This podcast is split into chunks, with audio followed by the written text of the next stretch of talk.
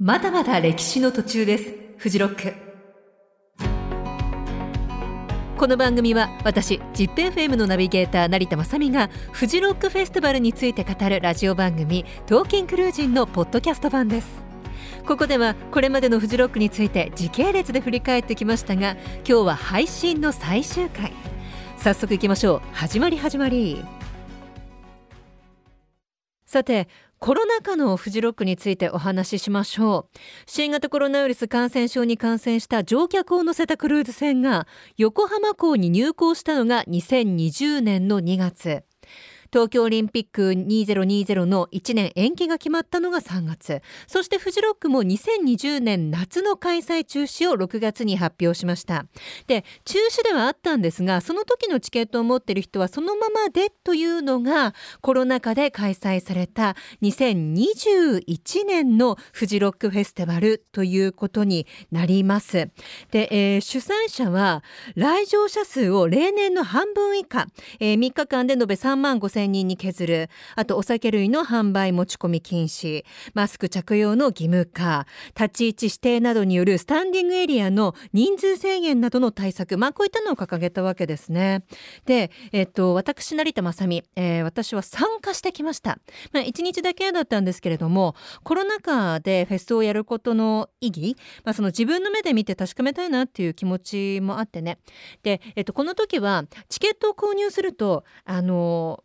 PCR 検査のねそのキットが送られてくるんですね。それで自分でこうクリクリっとやってあのー、検査をすると。まあそれは直前にやってくださいと。そういう手順とかも書かれていて。であとはスマホへの事前登録。これ顔写真入りのものです。えっとそれも、えー、やらないとエントランスで入場ができないっていうねそういう仕組みになっていました。でまあそうですね。私が会場入って中見た限りではその結構こう言われてたことは守られてたなっていうこう特にこう騒ぐ人とかもいなかったですし何よりその日本人アーティストのみのフェスでチケット代が1日2万いくらって結構高いじゃないですか、まあ、それを払っ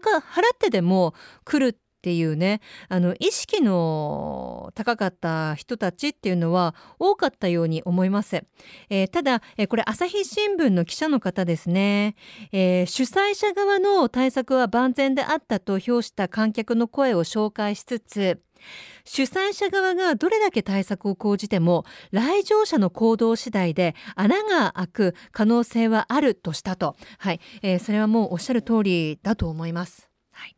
これは否定はできません。でですね、えっと、じゃあこの時に私が見たライブは、まあ、ほんの少しですけれどもね、えっと、ありましたね。まずはくるり。はい、あのくるりは、えー、歌っている岸田茂さんのマイクにこうトンボが止まってたりとかしてね、えー、なんかこうその瞬間がほのぼのしたりとかあとはあのラストに「奇跡」っていう曲をね歌っていたんですけれどもあの歌詞がね「退屈な毎日も当然のように過ぎていく」気づかないような隙間に咲いた花。来年も会いましょうっていうね、えー、そういう歌なんですけれどもその歌詞がこうじんわり響くっていうね素直にあもうコロナだけど頑張ろうっていうねそういう気持ちにさせてくれたライブでした。でもう一つはね、えー、キットフレッシュの、えー、これはバンドセットでのライブだったんですがラップはねもちろんかっこよかったんですけどバンドサウンドの要であるスティールパンの小林ウテナさんがコロナ陽性の疑いで出演を、えー、急遽やめることになったんですでえっととキットフレシノさんがそのステージで彼女のメッセージをね、えー、読んでくれてでそれがね公式ウェブサイトに今もまだ上がっているんですけれどもほんのちょっと読みましょうかね。あの状況としては結局その後 PCR 検査をして陰性だったんですって出演する当日の朝も検査をして陰性ではあったんです。だけれども結局フジロックの会場には来ることができなかった、えー、バンドの皆さんにもねこう本当に申し訳ない気持ちでいっぱいだと。サポートやライブを始めて10年ほど経つ中で初めてステージを辞退することとなりました。申し訳なさと自己嫌悪で思考が埋め尽くされそうになりましたが最後まで取り除くことができなかった自分の選択が陰性であってもこのような形となりました。というね、えー、そこからまたこう続いていくメッセージが、えー、彼女にはあったわけですけれども。何て言うんでしょうかね。その出演をキャンセルしたアーティストっていうのももちろんあの何人かいらっしゃってそれぞれの気持ちもあったと思うし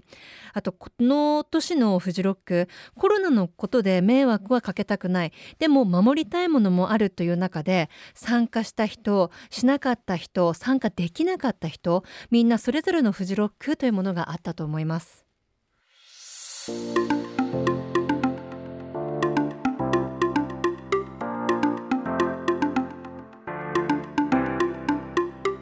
ことでフジロックのお話をしてきましたがいかがでしたでしょうか？まあ、あの話してる時ちょっと熱くなっていましたけれどもね。でもきっとフジロックに行った人が話すとみんなこうなると思います。なおこの配信は内容をぎゅっとまとめて特別番組「トーキンクルージン」として ZIPFM で3月20日日曜日の深夜11時30分から放送いたします。そちらも聞いてくださいね。成田まさみでした。